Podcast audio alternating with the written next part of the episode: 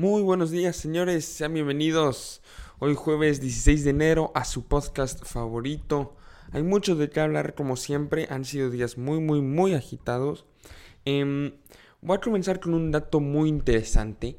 Y es que un estudio que acaba de salir del Departamento de Epidemiología de Estados Unidos em, aseguró, después de haber analizado por más de 25 años esta situación, que el subir el salario mínimo una a un, un, dólar por cada hora en Estados Unidos reduce la tasa de suicidio entre 3.4% y 5.9% en los hombres con un diploma de preparatoria, de high school. Lo que estoy diciendo es que en Estados Unidos, en cada estado, si se sube el salario un dólar, con solo subirlo un dólar, hay entre 3.4 y 5.9% suicidios menos en hombres que hayan completado high school. Em, esto es muy interesante porque, señores, realmente es nada más un dólar. Entonces, si el salario mínimo se sube 2 dólares, estamos hablando de un 10% menos de suicidios. Em, es pues una de esas cosas que se tienen que tomar muy en cuenta a la hora de hacer política pública.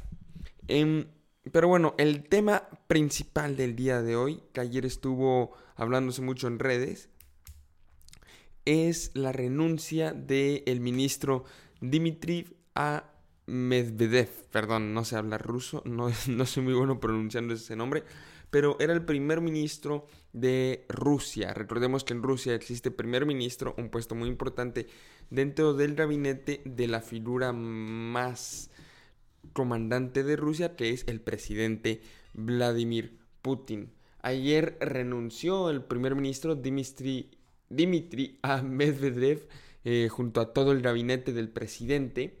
Em, supuestamente Dmitry, bueno, esto sí lo dijo, aseguró que renunció porque Putin quiere mantenerse en el poder para siempre. Em, esto sucede el mismo día que Vladimir Putin hace un informe presidencial en el cual informa de varias reformas constitucionales que va a intentar hacer, como por ejemplo expandir, los poderes parlamentarios em, del poder del Consejo Estatal, también quiere expandir los poderes del Consejo Estatal. Em, y de acuerdo con el, con el ministro Dimitri, Em, el expander estos poderes, sobre todo el del Consejo Estatal, porque es, ahorita les explico por qué, pero el expandir todos estos poderes em, ayudaría a que Putin mantenga el poder aún después de parar de ser presidente. Recordemos que constitucionalmente Vladimir Putin debe parar de ser presidente en el 2024, pero muchos saben que él no quiere pues abandonar el poder tan pronto. ¿Por qué lo tiene que dejar en el 2024? Porque acaban sus dos términos presidenciales que empezaron hace más de 20 años. Em, entonces, según la constitución de Rusia, no puedes tener más de dos periodos presidenciales, por lo cual sí debería abandonar ese puesto en 2024.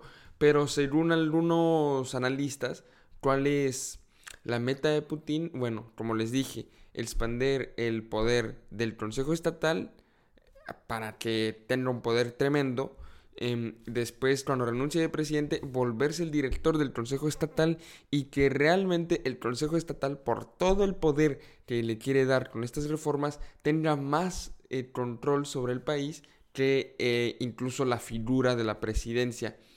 Este, y pues sí, el ministro Dimitri renuncia junto a otros miembros del gabinete porque siente que este es un ataque muy fuerte a la división de poderes que existe en estos momentos en, el gobierno ruso. Hay algunos teóricos conspiracionales este, que, que aseguran que Dimitri está haciendo todo este show pero que él realmente sigue siendo un aliado importante de Vladimir Putin para mantenerse en el poder y que todo lo que está sucediendo nada más es una jugada para mantener al presidente más tiempo en el poder. Y es que recordemos que cuando Putin tuvo que abandonar su puesto presidencial en el, 2010, en el 2008, puso al ministro Dmitry como presidente por unos cuatro años hasta que Putin ya pudo volver constitucionalmente a la presidencia en 2012, por lo que son muy, muy grandes aliados.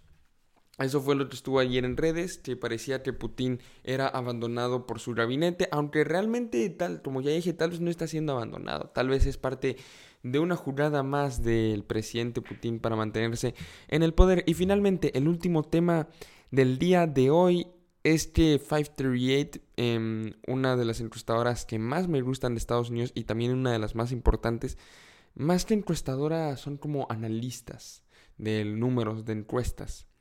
Ya sacaron pues el candidato que según ellos va a ganar en las primarias demócratas, quien va a ser el que menos me gusta. Yo, bueno, creo que me gusta menos Elizabeth Warren por todo el conflicto que tuvo con Bernie Sanders el otro día.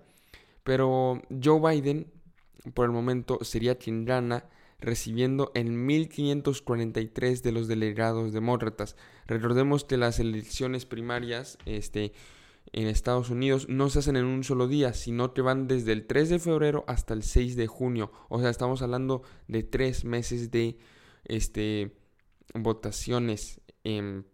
primero se empieza con Iowa, después con New Hampshire, después con Nevada, California y así, así. Y después hay, hay están los famosos Super Tuesdays, que es cuando un montón de estados votan pues al mismo Y se acaba el 6 de junio con las Virgin Islands.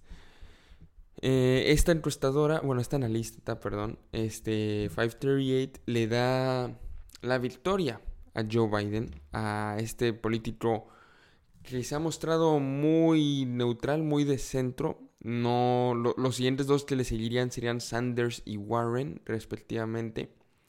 Em, que son muchísimo más em, de izquierda, tienen propuestas mucho más radicales. Biden no, no, es tan radical y es por eso yo creo que tanta gente le va a querer dar sus votos porque si Sanders ganara, que es mi segundo candidato favorito, si Bernie Sanders ganara y se enfrentara contra Trump, entonces Trump lo podría atacar de socialista y ahuyentar los votos. Que vean qué irónico y qué deprimente.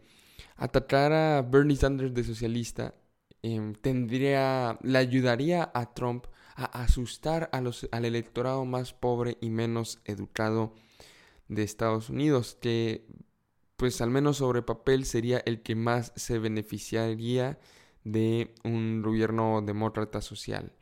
Lista. Em, eso es bastante triste para ellos, que puedan ser engañados por Donald Trump para estar asustados del, de Bernie Sanders y que es un socialista cuando realmente pues eso les convendría, porque oye, no ganas nada de dinero, no tienes dinero para curarte de esa enfermedad que te dio, sabes que Bernie Sanders quiere venir y te quiere dar hospital gratuito, quiere darle a tus hijos eh, universidad gratuita y por miedo a lo, que, a lo que les han inculcado desde niños, que le tengan miedo, no van a votar por él. Pero bueno, ya, ya estoy hablando de otras cosas. Lo que importa es que el primer lugar va a ser Joe Biden, el segundo va a ser Bernie Sanders, el tercero Elizabeth Warren, por lo menos según las encuestas.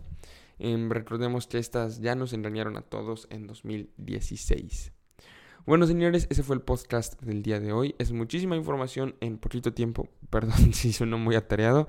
Nos vemos el día de mañana. Y nada más para terminar, no manchen con la contaminación de Monterrey. Em, esto, pues, se, tienen que hacer cosas ya acerca de esta contaminación. Estamos respirando. ¿Saben qué? Mañana voy a hablar de eso. Es un tema muy interesante. Si quieren escuchar acerca de lo que estamos respirando y deprimirse, escúchenme mañana. Hasta luego.